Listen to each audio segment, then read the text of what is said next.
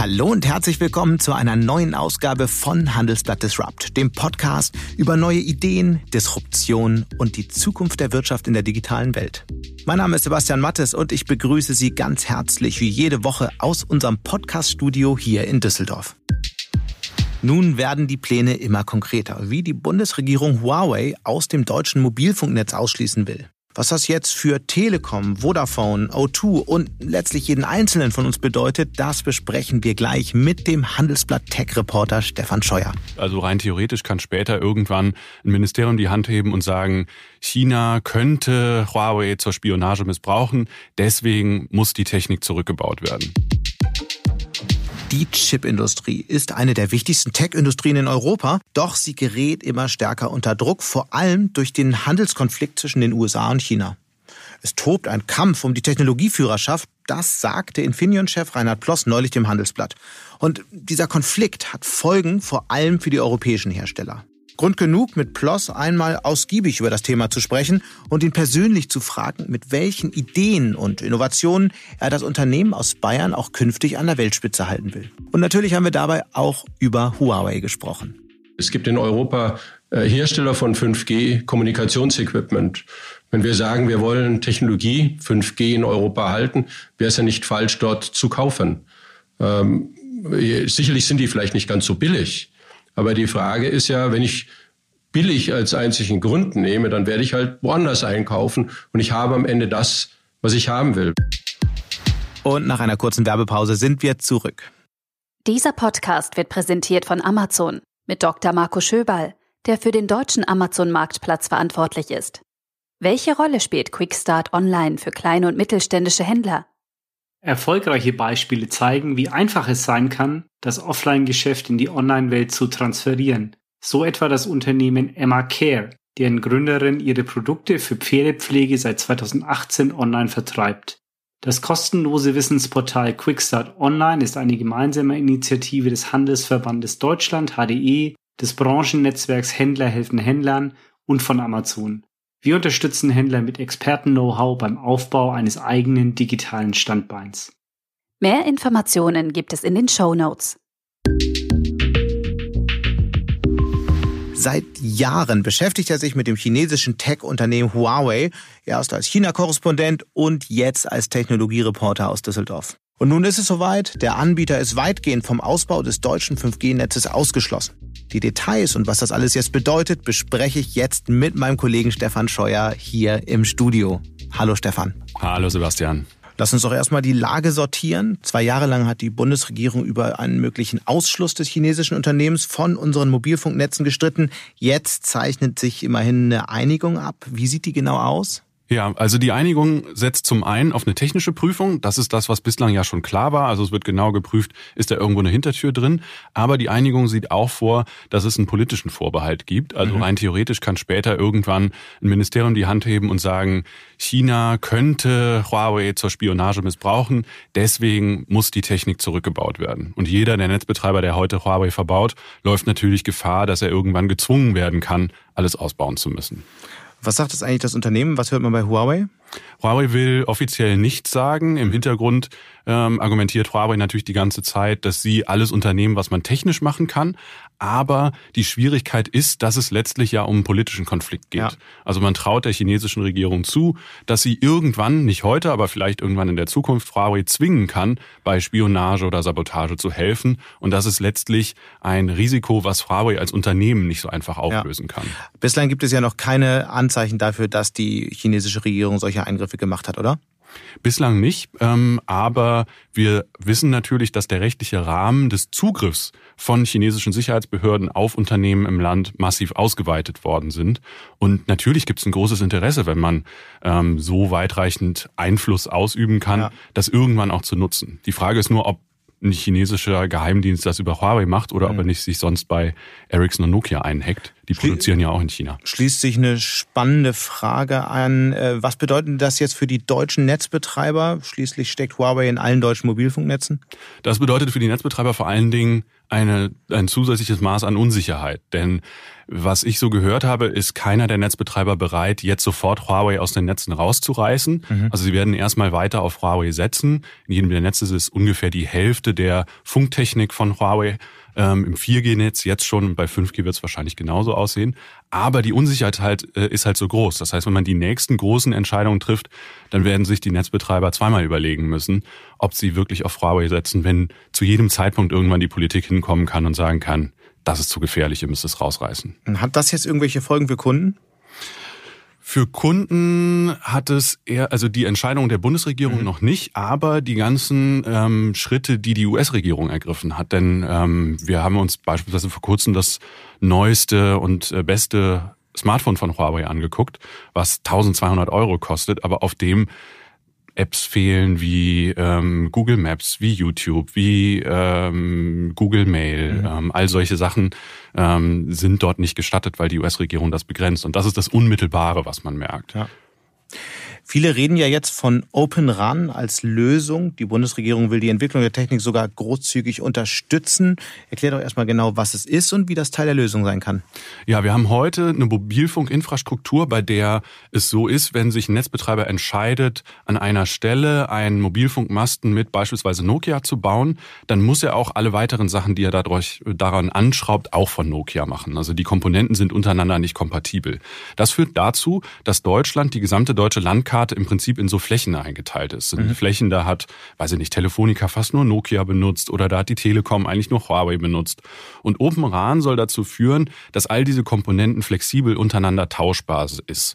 Das, was die Netzbetreiber hoffen, ist, dass es irgendwann so läuft wie mit einem Laptop. Ist egal, von welcher Firma ich den Laptop gekauft habe, die Programme laufen alle drauf. Also, dass da ein völlig neuer Markt entsteht. Mhm. Und damit hoffen die Netzbetreiber zum einen auf sinkende Preise, aber vor allen Dingen, dass sie dann flexibel alle Teile tauschen müssen. Also wenn irgendwann Huawei rausgezogen werden muss, dass man einfach peu à peu die ganzen Mobilfunkmasten tauscht. Jetzt müsste man immer alles komplett tauschen. Und deutsche Startups machen sich ja auch Hoffnung, oder? Genau, das ist einer der, ähm, ja, eines der Gründe, was immer wieder angeführt wird, warum die Bundesregierung das unterstützen soll, weil es halt heißt, im Moment ähm, ist da noch nicht so viel an deutschem Geschäft in dem Mobilfunkmarkt ähm, zu holen, aber das kann sich in Zukunft ändern. Allerdings ist das, was wir sehen, dass das eine total naive Vorstellung ist. Denn dieser Bereich, gerade der Softwaresteuerung von solchen Mobilfunknetzen, der ist halt auch interessant für die ganz großen amerikanischen Unternehmen. Gerade Microsoft ist da sehr, sehr aktiv bei und hat mhm. unter anderem der Telekom vor kurzem ein sehr wichtiges Unternehmen in diesem Bereich weggekauft. Also ähm, ich gehe nicht davon aus, dass das wirklich ein Spielfeld für deutsche Startups wird, sondern dass wir eher aus so einer Abhängigkeit von chinesischen Anbietern in eine Abhängigkeit von amerikanischen Softwarekonzernen rutschen können. Und das muss man sich mal überlegen. Das ist ja ein großes Thema hier im Podcast, der Technologiekonflikt und die Abhängigkeit äh, von, von Technik anderswo. Warum gelingt es denn nicht, hier eine gewisse Unabhängigkeit zu schaffen? Mhm.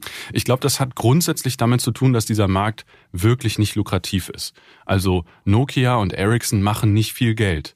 Und dass Huawei so groß in diesem Bereich aktiv ist, hat nicht damit zu tun, dass diese Netzausrüstung so ein, ein, ein toller Markt ist, sondern mhm. dass sie eben in China eine besondere Stellung haben und dass sie alles entlang der Wertschöpfungskette produzieren. Mhm. Produzieren ja auch Smartphones und Tablets.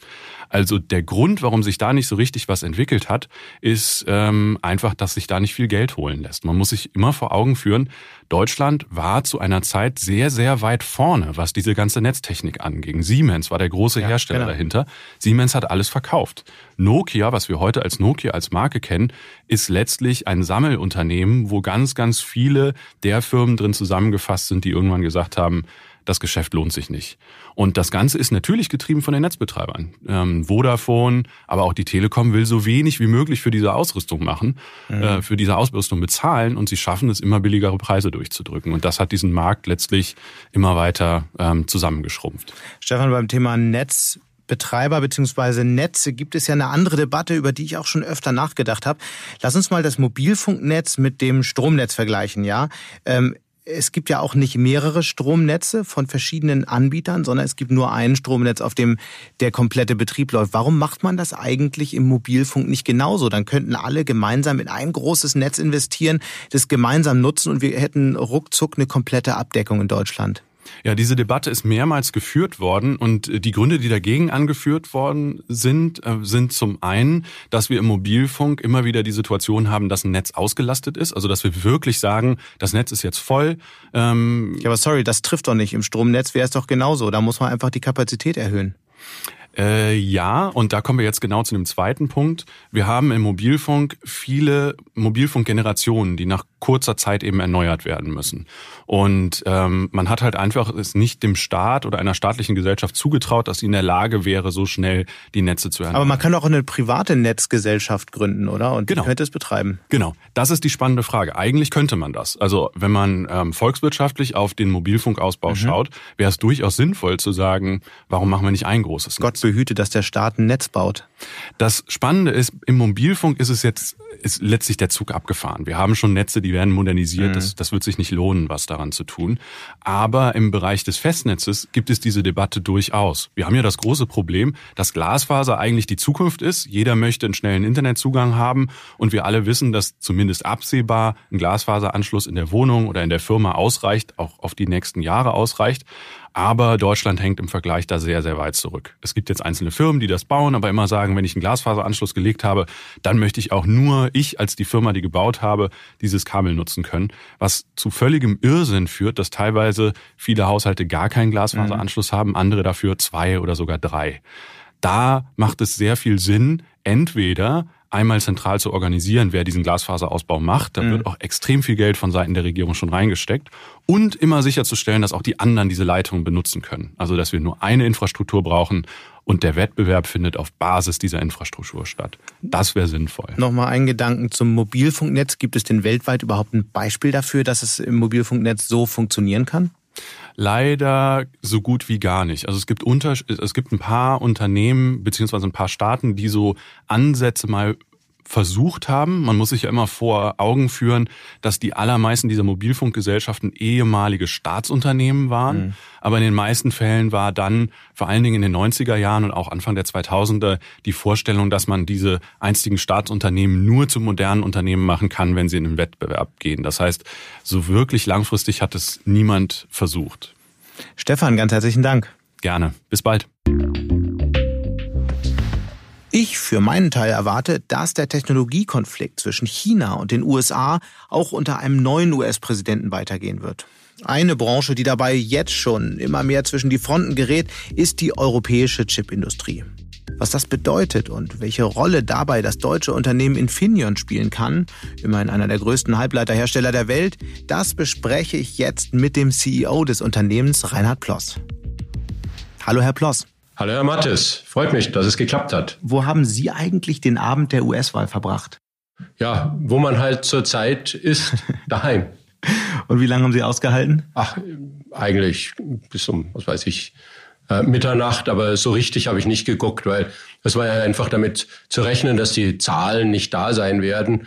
Und bei manchen Dingen muss man einfach die Gelassenheit haben, darauf warten zu können, wenn sich mal das entwickelt, was es ja dann ist. Wie sehr haben Sie denn darauf gehofft, dass es am Ende Joe Biden wird? Immerhin hat ja sein Vorgänger Donald Trump massiv den Technologiekonflikt zwischen China und den USA geschürt, den Sie ja in Ihrem Unternehmen auch spüren. Ich glaube, das muss man differenziert betrachten.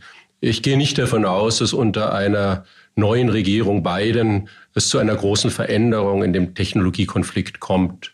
Es geht einfach darum, welches Land wird technologisch führend sein und ich möchte es nicht Technologiekrieg nennen, aber es ist ein Wettbewerb um die Führung auf Basistechnologie. Die wird sich bei beiden fortsetzen. Es ist wohl mehr die Frage, wie man das Ganze macht und wie man hier auch potenziell zusammenarbeitet. In diesem Wettstreit um Technologieführerschaft, wer ist denn da jetzt gerade vorn? Wer ist Platz eins? Sind es noch die USA? Ich würde schon davon ausgehen, dass aktuell die USA eine Nase vorne haben auf der anderen Seite sieht man einfach, dass im Bereich der Digitaltechnik, sei es nur Software, aber auch äh, die gesamte Kommunikation, die Diskussion, wer wird 5G implementieren, ist ein gutes Beispiel. Äh, China sehr stark aufholt und vielleicht an der einen oder anderen Stelle schon auch überholt. Wenn sich dieser Konflikt nun weiter zuspitzt, wie Sie ja auch angedeutet haben, in den nächsten Jahren, was hat denn das dann eigentlich für Folgen, auch für, für Technologieunternehmen wie Infineon? Heute steht ja ganz oben die künstliche Intelligenz, die Kommunikation primär um 5G, ähm, aber auch einige andere Technologieelemente. Wir sehen aber auch eine ganze Zahl von Anwendungen, die eben nicht so umkämpft ist, die zum alltäglichen Leben fast schon dazugehört und sei es nur Automobil, erneuerbare Energien, ähm, auch das ganze Bereich der Internet der Dinge mhm. ist ja etwas, wo sehr äh, kleinteilig zum Teil ist und wo doch eine gewisse Offenheit uns erscheint. Aber in den großen Themen, sei es nun auch Satelliten oder vielen anderen, die gesicherte Kommunikation, also das sind so Dinge, wo ich schon erwarte, dass der Wettbewerb sehr intensiv sein wird. Aber was heißt das dann konkret für die Technologieunternehmen? Was heißt das konkret zum Beispiel für Infineon, wenn sich dieser Konflikt weiter verschärft? Was wird dann zum Beispiel schwieriger für Sie? Also was wir heute schon sehen, ist, dass äh, durch die verschiedenen Randbedingungen, die in diesen großen Blöcken gesetzt wird, entweder hat man gar keine Chance dabei zu sein. Das sind halt durch spezifische Anforderungen, sei es durch die Notwendigkeit, eine lokale Firma zu sein, eine Hürde. Auf der anderen Seite sehen wir durchaus, dass äh, Embargo-Richtlinien, Lieferbegrenzungen dazu führen, dass man aus dem einen Land, wo man produziert hat, nicht in das andere liefern kann. Äh, es wird wenn man so formulieren darf, am besten kompliziert. Das heißt zwei oder drei unterschiedliche Chips, die, die Sie entwickeln müssen, weil Bestandteile drin sind, die in bestimmte Regionen zum Beispiel nicht geliefert werden dürfen. So kann man es nennen. Ein gutes Beispiel ist zum Beispiel äh, die Datensicherheit. Infineon produziert ja, ja so Sicherheitschips, die auch in der Geldkarte drin ist.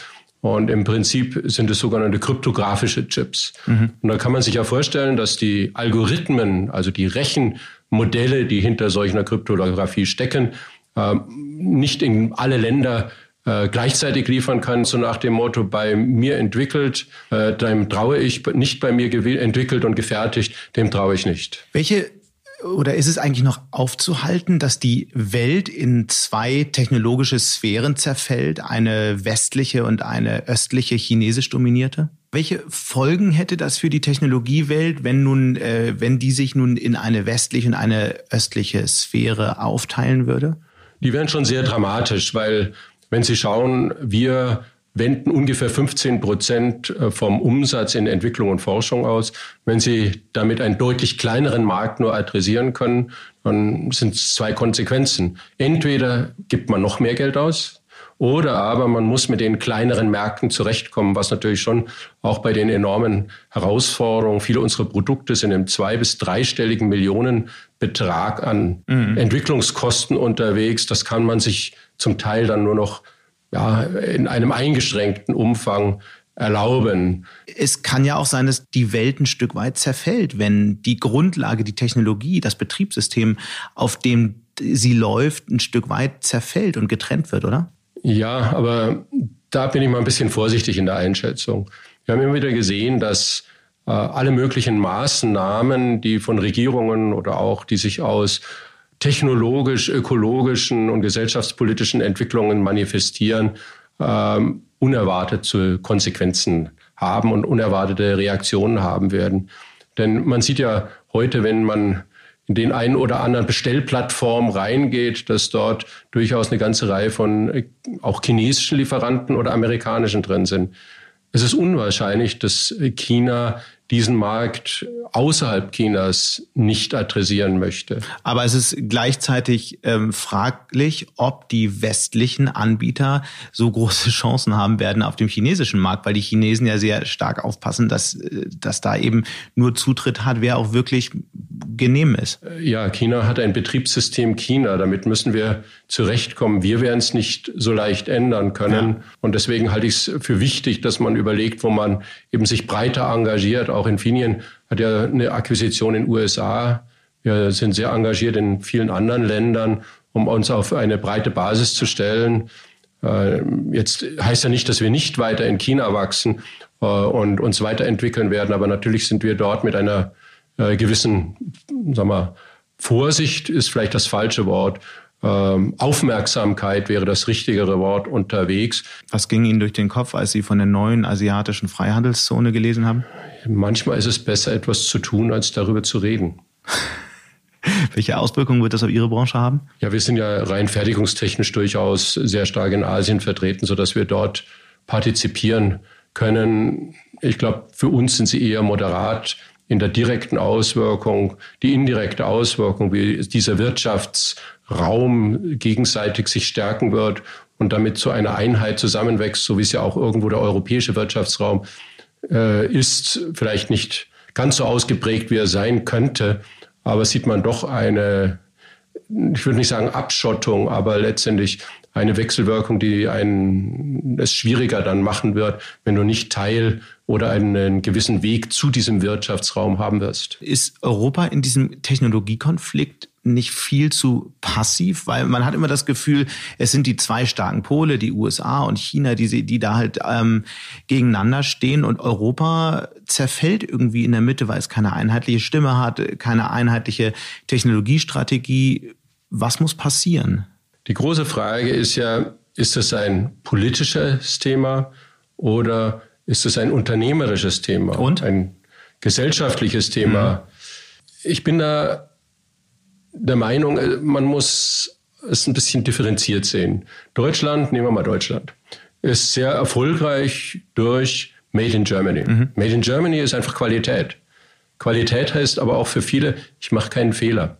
Kein Fehler machen ist irgendwie für viele dann auch gleichzeitig wieder, ja, da kannst du eigentlich nichts ausprobieren und, und, und. Also die Angst vor Dingen anzugehen. Das ist jetzt sehr übertrieben gekennzeichnet, aber ich glaube schon, dass man das hinterfragen muss. Denn ich glaube, wir trainieren unsere Jugend manchmal in diese Richtung. Wenn wir sehen, die jungen Menschen, die bei Infineon anfangen, überhaupt kein Problem. Jeder traut sich irgendwas zu tun. Wenn du denen jetzt mit den erhobenen Zeigefinger kommst, ah, da musst du hier aufpassen, da, irgendwann wird man halt nur noch aufpassen und nicht mehr loslaufen. Und diese Begeisterung, einfach für was umzusetzen, auf die Nase zu fliegen und wieder weiterzulaufen, die ist schon was. Unsere Gesellschaft selber, ich weiß gar nicht, woher das kommt, wir neigen dazu, anstelle, dass wir sagen, lass uns mal Erfahrung sammeln, lass uns mal was auszuprobieren, wird sehr viel im Vorfeld diskutiert, was könnte alles schiefgehen. Manche nennen sogar Technologiefeindlichkeit. Man hat ja mitunter den Eindruck, neue Technologien werden erstmal stark kritisiert, bis sie dann überall auf der Welt eingesetzt werden. Irgendwann kommt es auch nach Deutschland. Was wären so eins, zwei, drei Punkte, die die deutsche oder europäische Wirtschaftspolitik jetzt konkret angehen sollte, um das zu verhindern? Ich glaube, dort, wo die Staaten investieren, sollten sie überlegen, was der Technologielieferant ist oder wer der Technologiereferent ist. Das heißt. Das klingt so abstrakt, machen Sie das mal konkret? Ja, die Frage ist, wenn wir ein ganz plumpes Beispiel 5G. Es mhm. gibt in Europa äh, Hersteller von 5G Kommunikationsequipment. Ja. Wenn wir sagen, wir wollen Technologie 5G in Europa halten, wäre es ja nicht falsch, dort zu kaufen. Ähm, sicherlich sind die vielleicht nicht ganz so billig. Aber die Frage ist ja, wenn ich billig als einzigen Grund nehme, dann werde ich halt woanders einkaufen und ich habe am Ende das, was ich haben will. Wenn ich äh, die Computerserver, also die Hochleistungsserver, in die Europa ganz massiv jetzt investieren will, auch woanders einkaufe, da ist die Frage natürlich schon, habe ich das in Europa? Mhm. Ja, aber ich kann mich gut erinnern, als wir mal da standen und haben gesagt, ja, machen wir solche Chips oder nicht? Dieses, ja, also wir kaufen dort ein, wo es am günstigsten ist. Und ich sage, okay, dann mache ich es halt nicht. Weil wenn du woanders dich billig einkaufen willst, dann funktioniert das nicht. Und wir sind ja als Europa nacheilend in vielen Dingen. Das geht nicht, wenn du an den Stellen dann nicht sagst, ja, hier habe ich einen Markt. Okay, verstanden. Also das ist der erste Punkt. Wo kaufe ich Technologie ein? Gibt es noch weitere, die Ihnen in den Sinn kommen? Ich sag mal, bei all den Dingen ist die Mindestindustrialisierung relevant. Da werden Sie jetzt fragen, was das ist. Was schon vor einiger Zeit gut verstanden wurde, ist, wenn ich jetzt Innovation fördere, dann muss dort zumindest mal dieser Todesgraben zur Erstanwendung überschritten werden, der sogenannte Valley of Death, wie der mhm. hieß. Aber wenn ich mal die Erstanwendung habe, ist das noch keine Industrialisierung, sondern ich muss einen gewissen Volumensgrad erreichen. Und meine Meinung wäre, ein weiterer Schritt wäre, innovative Technologien auch hier wiederum durch gezielte Nutzung, sei es in der Digitalisierung, sei es durch gesamte Servicepakete, also äh, wie kann ich Daten nutzen, wie kann ich Daten schützen, etablieren. Europa ist eher in eine andere Richtung unterwegs durch die doch sehr aggressive Wirtschafts, nein, durch die sehr aggressive Wettbewerbspolitik, die auf der einen Seite den Verbraucher schützt, was mhm. ja durchaus gut ist, aber durchaus verhindert, dass wir auf industrieller Ebene zusammenarbeiten können, weil das einfach zu gefährlich geworden ist. Also dass über kurz oder lang man eine, äh, sagen wir mal, Problem mit der Wettbewerbshürde bekommt, dann ähm, ist die Frage, wie kann eine Digitalindustrie entstehen, wo das Thema von zusammengeführten und genutzten Daten von Relevanz ist. Hm. Hier müsste man neben allen Verboten oder Regularien, die man etabliert, sagen, wie soll denn was funktionieren? Also wenn ich sage, das ist eine Datenschutzregel, dann brauche ich eine Datennutzungsregel. Ja. Und äh, da kann ich nicht erwarten, dass irgendwie die Industrie das ausprobiert. Sondern Vorgaben Komm. Nee, Befähigung, mhm. nicht Vorgaben, sondern ein Weg, der gegangen werden kann. Ja. Versus die Dinge, die eben nicht, also praktisch wie eine Autobahn. Rechts und links von der Leitplanke ist eben nicht, aber die sechs Spuren dürfen verwendet werden. Nur, wenn man keine Spuren aufzeichnet, tja, dann wird man vielleicht dann doch dorthin gehen, wo diese Möglichkeiten existieren. Chipindustrie gehört dazu? Ich würde mal sagen, alle Schlüsselindustrien, das ändert sich auch über die Zeit. Da mhm. würde ich dann eher sagen, dort, wo Europa bei Forschung gefördert hat, wo man bei Industrialisierung unterstützt hat, hat Europa auch ein gewisses Recht zu sagen, wir haben dir auf die Füße geholfen, äh, jetzt bleiben mal die Füße eine Weile in Europa. Ja. Ich nehme das mal als vorsichtiges Ja für die Chipindustrie erstmal. Also ich würde mal sagen, äh, Europa muss die Digitalisierung etablieren. Dann kann man die Dinge, die man hat, nicht einfach weglaufen lassen. Mhm. Ähm, da würde ich mal sagen, wenn sie noch mehr tun wollen, dann muss man halt ein bisschen noch was hinterher schieben. Lassen Sie uns doch mal einen kurzen Blick, wir können ja jetzt leider nicht rübergehen, aber einen kurzen Blick in Ihre Labore werfen. An was arbeiten Sie da gerade, wovon wir in Zukunft noch viel hören werden? Ja, ein großes Thema ist ja für uns das Thema Internet der Dinge. Dies, äh, wir wollen ja als Unternehmen die digitale Welt mit der realen verbinden. Mhm. Die digitale Welt ist ja, wenn Sie ins Internet reinschauen, die Serverlandschaft und vieles andere. Äh, aber wenn Sie mal schauen, das ganze Thema äh, Homeschooling, Work from Home, das Starren in einen Bildschirm, das ist eigentlich doch noch nicht menschlich, würde ich mal sagen. Die Frage ist, wie wird die Interaktion mit der Maschine so sein, dass wir doch wieder kommunizieren können, als wären wir Menschen, obwohl wir vielleicht uns nicht überall physisch treffen können. Da bin ich jetzt gespannt, wie Sie das lösen wollen.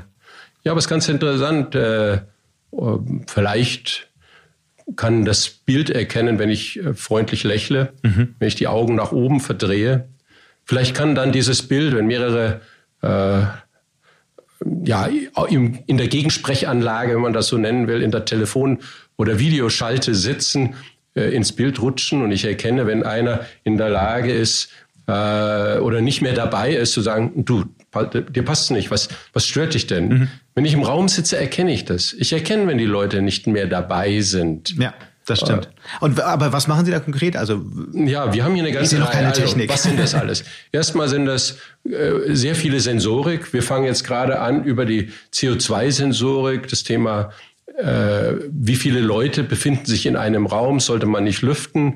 Sollte man nicht rausgehen? Im Sinne mhm. der äh, aktuellen äh, Corona-Pandemie ist das ja durchaus ein ganz wesentliches Teil. Äh, aber hier ist durchaus künstliche Intelligenz eine Frage, das Erkennen des Bildes, mhm.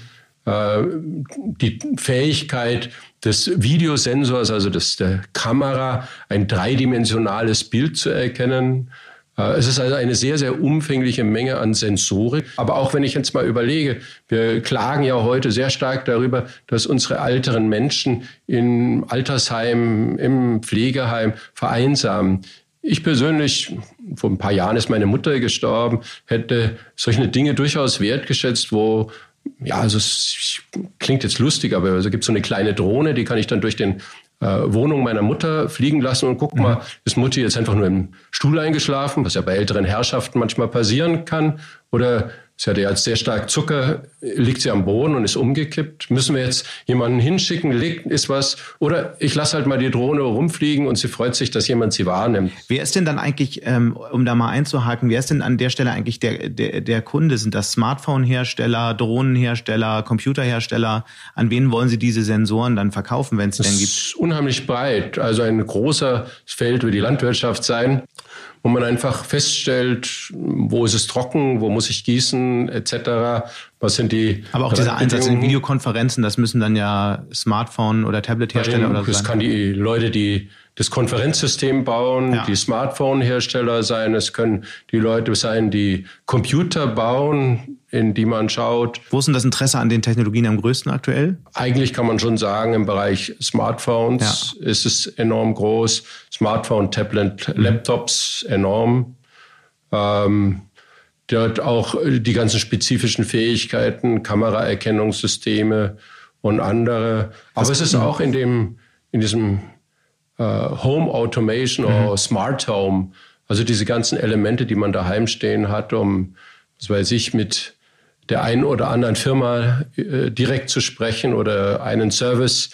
Also es, es, gibt sehr viele Firmen, die interessiert sind, den Menschen einen besseren Lieferservice ja. auch anzubieten. Ja, mir geht das Bier aus, bring mir mal eine neue Kiste, worauf ich dann erkennen kann an der Stimme, ob das jetzt der Sohn mit sechs Jahren oder der Papa war, der es durchaus bestellen darf. Also hier gibt's äh, eine enorme Bandbreite, äh, die denkbar ist an, an Interessenten. Aber halt, da kann ich nur sagen, viele halt leider nicht in Europa. Nochmal ein Blick, kurzer Blick in die Zukunft. Ähm, die Automobilindustrie ist ja jetzt aktuell sehr, sehr wichtig für Sie. Glauben Sie, dass die Bedeutung eher abnimmt und, und die Bedeutung dieser anderen Felder, die Sie gerade beschrieben haben, eher zunimmt in den nächsten Jahren? Also wir sehen, dass die Automobilindustrie weiterhin ein deutliches Wachstum bringen wird.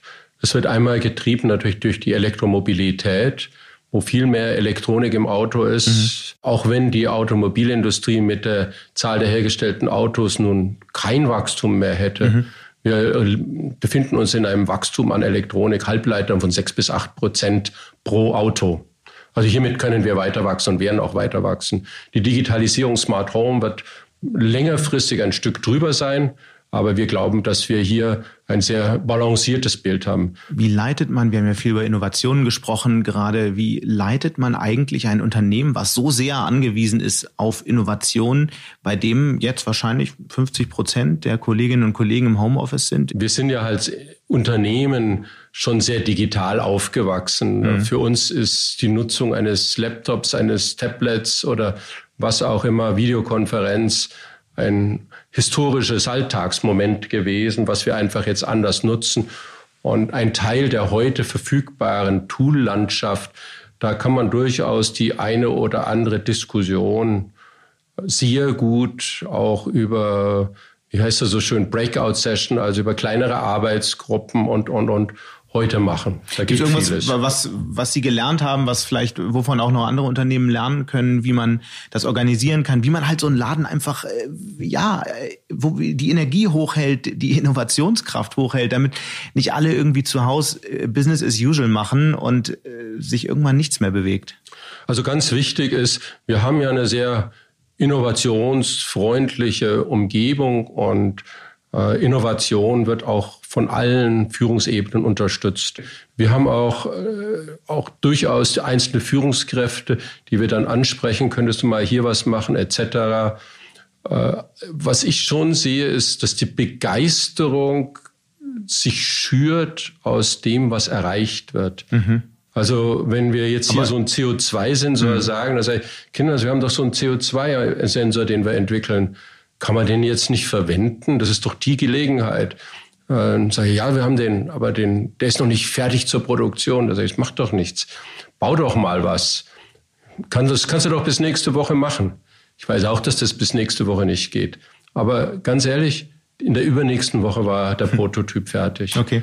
Und so muss man manchmal das ein oder andere Feuerchen schüren und dann sagen, toll. was ja ändert was sich denn für, für die Führungskräfte sehr konkret? Wie müssen die möglicherweise auch Führung anders begreifen in so einer Zeit? Also was halt wichtig ist, dass man genügend Zeit für die einzelnen Menschen einplant. sodass man diese Zuwendung, die quasi im Vorbeigehen durch den Teamraum funktioniert hat, musst du sehr gezielt die Leute mal ansprechen. Ich sage immer, wenn du sagst, ich rede mit dir so zehn Minuten lang, dann hast du alles Dringende. In den nächsten zehn Minuten hast du alles, äh, was auch sonst noch irgendwie relevant ist. Und in, in den nächsten zehn Minuten redest du vielleicht über den Menschen.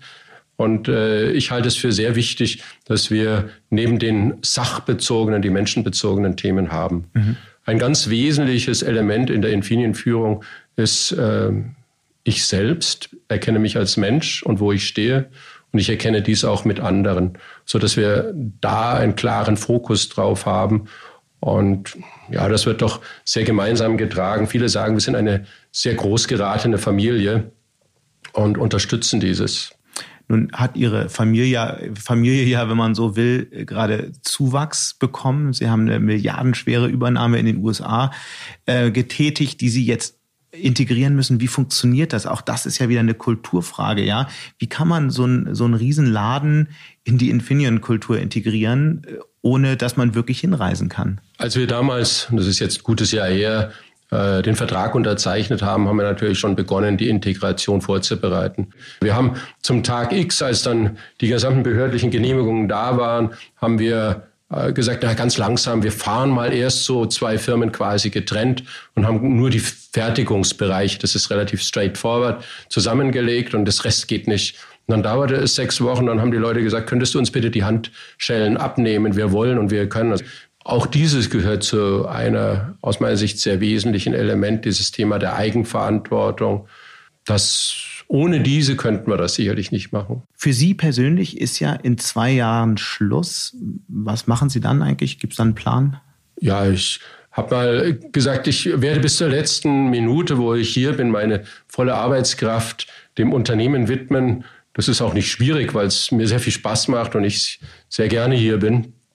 Aber natürlich äh, gibt es die Zeit danach und äh, ich sehe durchaus heute schon, dass es Betätigungsfelder gibt, die äh, wie die Akatech. Ich bin mhm. äh, im Präsidium der Akatech. Ich finde das sehr spannend. Ich kann das auch nur jedem raten, sich über das Unternehmen hinaus in einer Weise zu engagieren, wo man anderes Denken mitbringt, wo man eigenes Denken mit einbringen kann, wo man quasi an dem Disput wächst aber dann auch eben einen Beitrag darüber hinaus liefert. Ähm, natürlich kann ich mir vorstellen, wenn es denn dann wäre, auch äh, meine unternehmerische Erfahrungen im Aufsichtsrat mhm. wieder zu äh, tun, aber solche Dinge wie Akatec und anderes, äh, auch die Politik zu unterstützen. Man kann ja nicht nur äh, Kritik üben, sondern man muss auch mal sagen, was kann ich denn beitragen? Wie kann ich denn etwas tun, um zu und da muss ich sagen, wenn du über die Grenzen deines Unternehmens hinausdenkst und einen Gesamtaspekt formulierst, da sehe ich schon, dass man immer wieder auch auf politischer Ebene was bewirken kann. Absolut. Sie haben mir mal erzählt, zur Jobbeschreibung eines CEOs gehört auch, dass er sich nach einem Nachfolger umschaut, beziehungsweise den Aufbau. Wie weit sind Sie denn da? Ja, wir sind da will ich mal sagen, gut unterwegs. Ich glaube einfach, wir müssen die nächsten zwei Jahre, die ich ja noch da bin, abwarten. Das Unternehmen ist in einer sehr wesentlichen Phase der Transformation. Äh, die Akquisition von Cypress kennzeichnet ja auch die Transformation des Unternehmens von einem produktbezogenen in einem system- und applikationsbezogenen. Ich gehe schon davon aus, dass auch mit der höheren Globalisierung, wir haben ja dann nicht nur unternehmerische Verantwortung hier in Zentraleuropa, mhm. sondern erhebliche Teile in USA, wenn ich gehe, wird die Führung des Unternehmens ein Stückchen anders sich darstellen, notwendig sein und dazu wird die Person passen müssen. Ganz herzlichen Dank. Ja, vielen Dank auch aus meiner Seite. Und damit sind wir dann auch schon wieder am Ende von Handelsblatt Disrupt. Wie immer freue ich mich über Kommentare in der Handelsblatt Disrupt LinkedIn-Gruppe oder senden Sie mir gerne eine Mail. Die Details finden Sie in den Show Notes. Danke an dieser Stelle für die Unterstützung von Alexander Voss und Migo Fecke und Regina Körner von professionalpodcast.com, dem Dienstleister für Strategieberatung und Podcastproduktion. Wir melden uns nächste Woche Freitag wieder. Bis dahin wünsche ich Ihnen eine schöne Woche und interessante digitale und natürlich auch analoge Zeiten. Ihr Sebastian Mattes.